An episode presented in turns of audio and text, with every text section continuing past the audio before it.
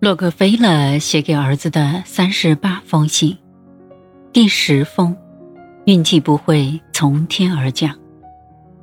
亲爱的约翰，有些人因为杰出的本领变成令人艳羡的王者或伟人，比如老麦考密克先生，他的脑袋可以制造运气，也会想办法让收割机变成收割钞票的镰刀。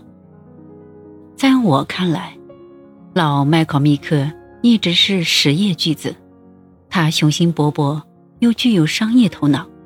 他的收割机让美国农民的生产力得到了解放，而他自己也因此踏入了美国顶级富豪的行列。法国人好像更崇拜他，称他为对世界有卓越贡献的人。可见。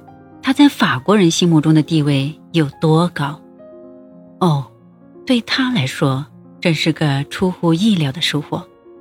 他原来只是个平凡的农具商，现在却成了商界奇才。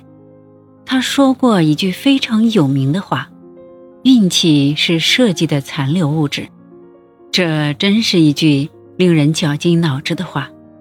这是什么意思呢？是说？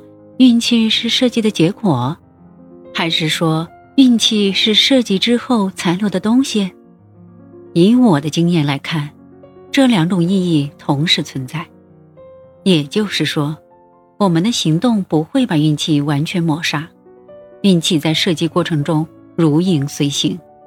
麦考密克正是发现了运气的奥秘，才有了接连不断的好运。因此。对于麦考密克的收割机成为畅销产品，销往全世界，我一点儿都不惊讶。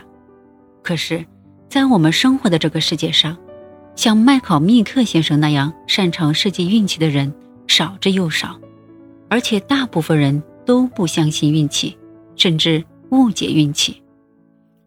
在普通人看来，运气是天生的，因此。他们会随意否定，甚至鄙视在职场上获得升迁，在商场上百战百胜，或者是在某一领域有所成就的人。他们觉得，这个人就是好运气成就了他。然而，他们永远忽略了一个关于成功的真谛：命运的策划者和建筑师是自己。我承认，人不可以没有运气。就像人不可以没有金钱一样，可是如果你想要成就一番事业，就不能等待幸运降临。我的人生信念是：我活着不靠天赐的运气，可是我成功是靠策划运气。